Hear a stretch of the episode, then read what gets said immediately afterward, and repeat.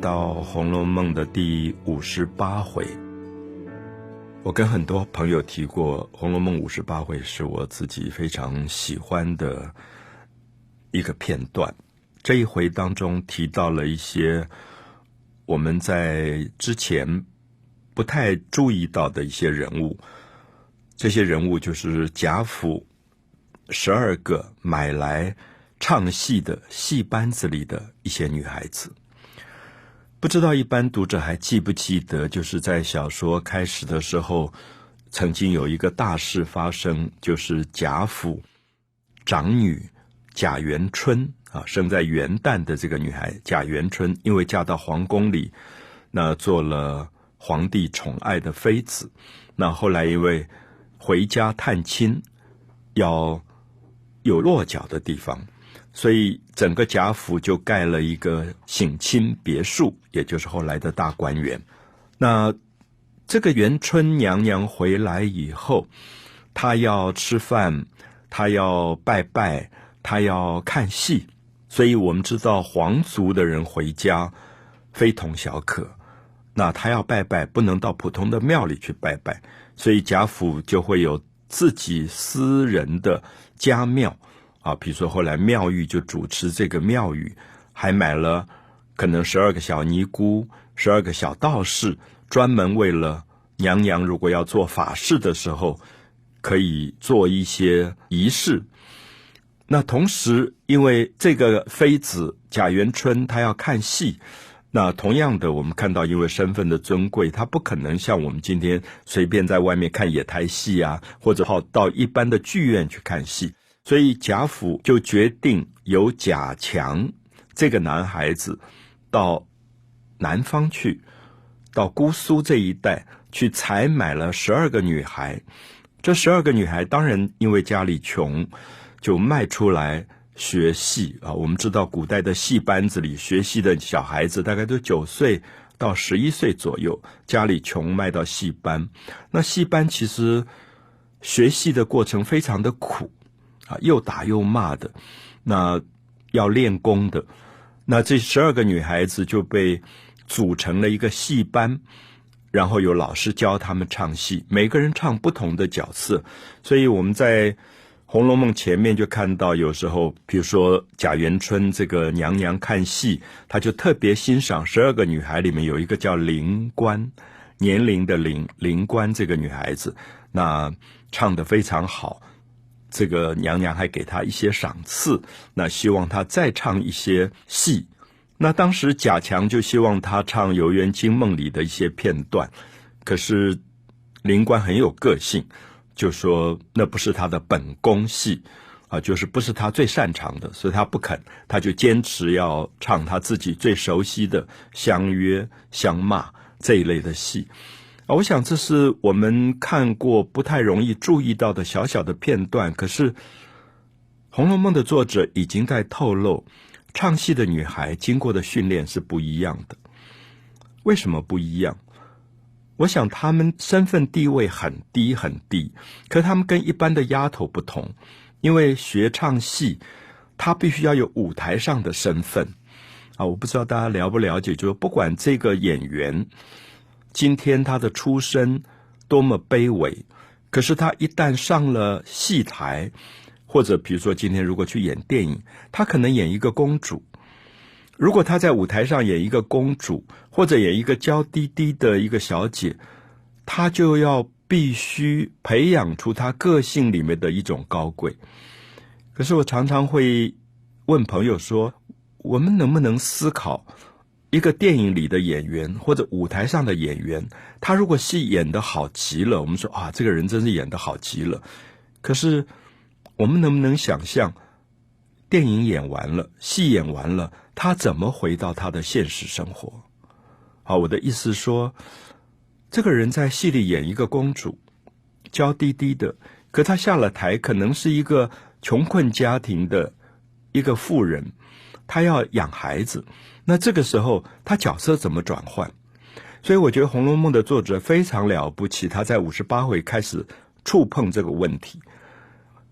五十八回发生了什么事？就是当时因为皇室里面有一个老太妃过世，那过去因为老太妃过世等于是国丧，所以所有的大臣贵族家里一年当中必须守丧，就不能看戏，不能娱乐，所以贾府也决定说：“哎呀，我们养了一个戏班子，十二个女孩子。那其实平常我们也不太看戏，那娘娘回来看一看。可是我们平常真的要看戏。”我们也可以请别的戏班子来，那养在那边不只是花钱，其实很浪费。那这十二个女孩子现在年龄也稍微大了一点，可能到十三四岁了，那不如打发他们，看他们要不要回家。结果我们看到五十八回里把他们这十二个女孩招起来的时候，这十二个女孩里面有一大半不愿意回家，因为她说我们家里太穷。我们回到家里，父母还是继续把我们卖掉，卖掉卖到妓院呢，卖掉有钱人家里做丫头，不见得比在贾府更好，所以很多人就愿意留下来。那留下来不唱戏要干嘛呢？贾府就决定，好吧，就让他们改行去做丫头吧。啊，我们就看到五十八回开始描写从舞台上下来做丫头的十二个女孩子发生的问题。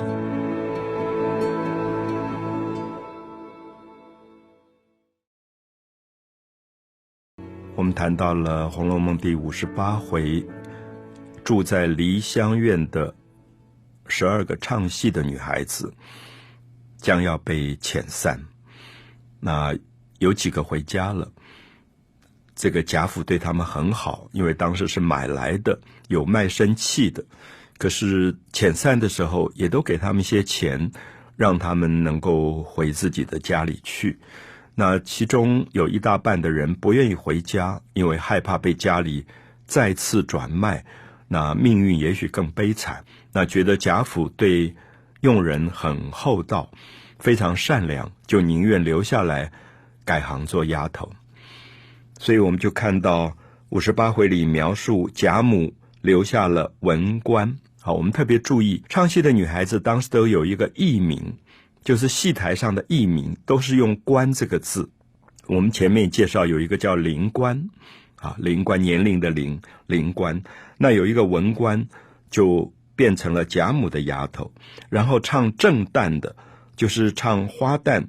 唱等于是我们今天讲的女主角这个角色的方官，芬芳的芳，方官就派给宝玉，在宝玉房里做丫头。小旦，小旦有点像。《西厢记》里的红娘，啊，就是演这种俏皮的女孩子、少女角色的，有一个叫蕊官，花蕊的蕊，蕊官就给了宝钗做丫头。有一个唱小生，就在舞台上反串唱男孩子的年轻男主角的一个叫偶官，莲藕的藕，就派给了黛玉。还有一个唱大花脸的，啊，就有点唱啊关公啊。呃，或者张飞呀这一类的大花脸的叫葵官啊，这个葵花的葵葵官就给了史湘云，然后一个小花脸的窦官就给了宝琴，然后一个唱年纪比较大的角色的爱官就给了探春，那尤氏就要了老旦啊唱。老太婆这个角色的茄官，茄子的茄，茄官去了。好，我想五十八回就交代了不同角色的这些舞台上的唱戏的女孩子们，纷纷派到各个院落去做服侍主人的丫头。可是我们看到这里发生了一个问题，因为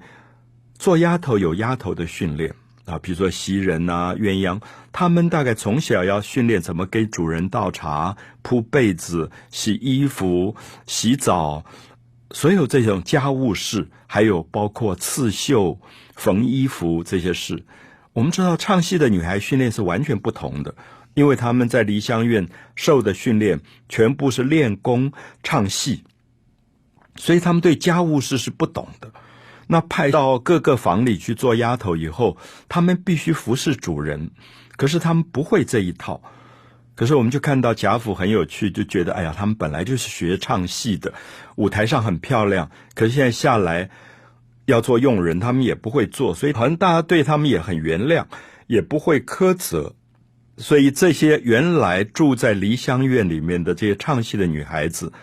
忽然就变成自由起来，然后在大观园里到处乱跑，玩来玩去，就出了很多很多的事情。那我们看到作者对这十二个女孩子有一种特别的同情啊！我特别要讲的是说，因为他们在舞台上有一个身份。比如说，我们看到五十八回里最重要的一段故事，是关于分配到林黛玉房里的一个唱小生的偶官的故事。莲藕的藕，藕官，藕官是唱小生的，意思说他在舞台上是一个女孩子反串男人的角色。所以我们今天也许对“反串”这两个字不太了解。那比如说梅兰芳。他就是一个男人去反串唱女人的，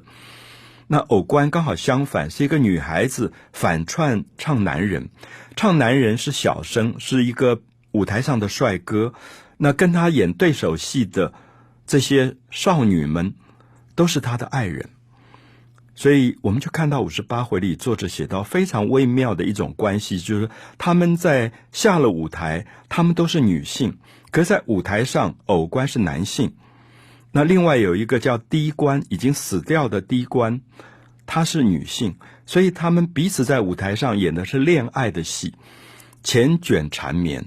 好，这是我们看到九岁到十一岁，好几年一直唱这样的戏。结果偶官下了舞台以后，他转不回他女性的角色，他就变成了一个男人，他就爱上了舞台上的低官。我们今天当然可以说这是一个同性的恋爱的故事。然后低官死了，偶官就在大观园当中烧纸钱祭奠地官，结果被抓到了。被抓到说：“这还得了？你怎么可以在主人的花园里私自烧纸钱去祭奠你的爱人？”刚好被宝玉看到了。贾宝玉看到以后就阻挡了别人惩罚他，然后他也不知道他在祭奠谁。他问偶官说：“你到底给谁烧纸钱？”这是违反纪律的事，很危险。以后你告诉我，我来帮你烧。可是偶官在哭，他也不敢讲，他也不肯讲。我想今天如果有一个女性爱上另外一个女孩子，大概也同样不敢讲。那我们看看宝玉这个男孩子对这个事情的态度。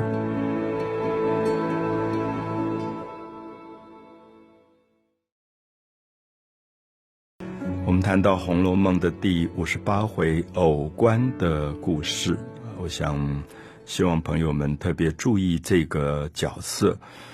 他在舞台上反串唱一个男性的角色。那我想，我们其实可以从比如说歌仔戏里面，我相信也有很多女孩子反串唱男男性的角色，然后在舞台上演一个帅哥，演的好的不得了，疼爱一个女性，疼爱的不得了。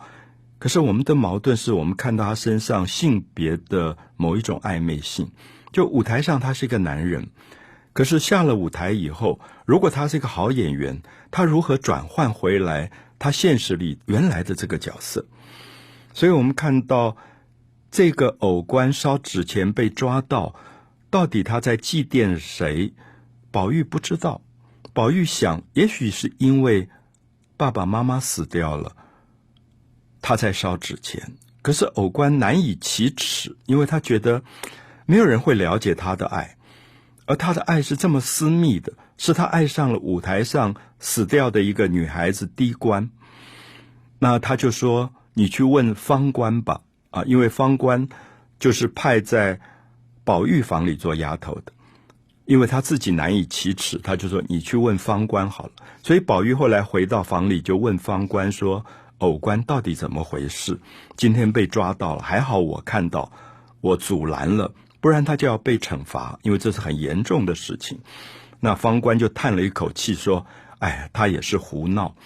啊！就他们都是戏班的女孩子，所以方官就知道说，偶官因为在舞台上演戏演久了以后。”竟然就变成了一个男性，他回不到他自己原有的女性的性别，所以他就爱上了舞台上的低官。那低官死了以后，他每年他就烧纸钱去祭奠这个低官，情深意重。好，我们听到宝玉听到以后，这个贾宝玉十五岁上下的男孩子就非常被感动，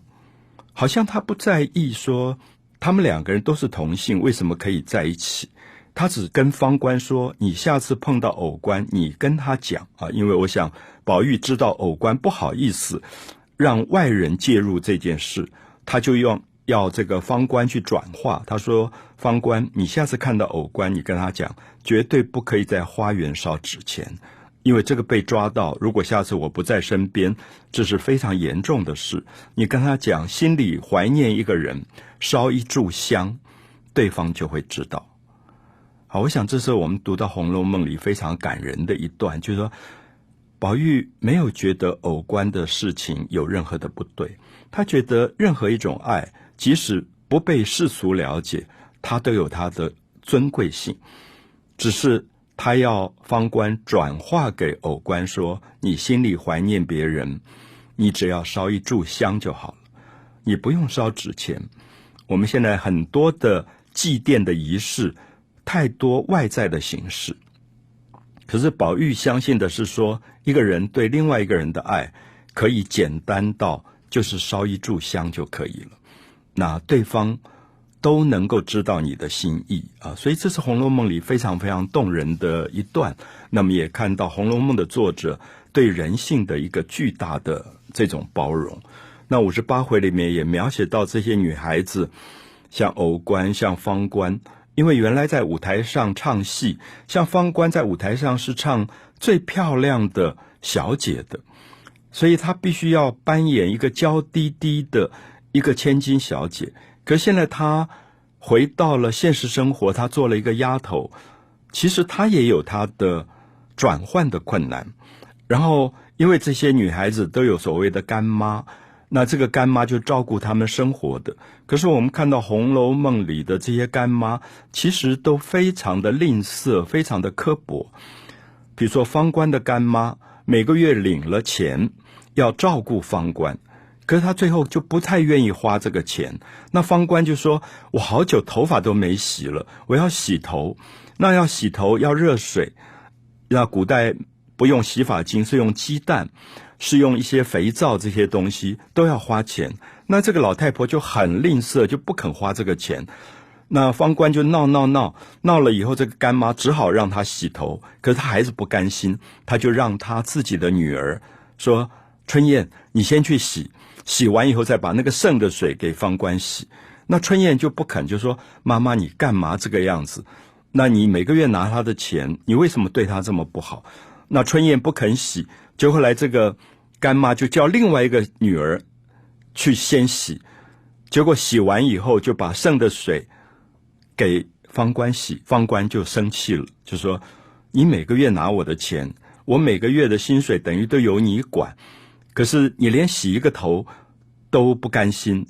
不肯花钱让我洗头。那么现在花了钱以后，你还是不甘心，就叫你的女儿先洗，然后让剩的水给我洗。”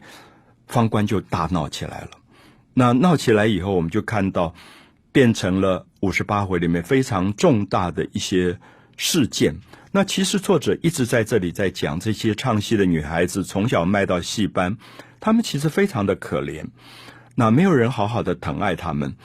那么也在讲说，因为她在舞台上是娇滴滴的千金小姐，所以她心里面有一种傲气，她觉得我不能受别人侮辱跟欺负。这些部分都是《红楼梦》的作者写的极好极好的部分，因为我们看到唱戏的这些小孩子大概都有两个自己，一个舞台上的自己，一个现实生活里的自己，而两个自己一旦发生矛盾，就会产生了五十八回里偶官跟方官的故事。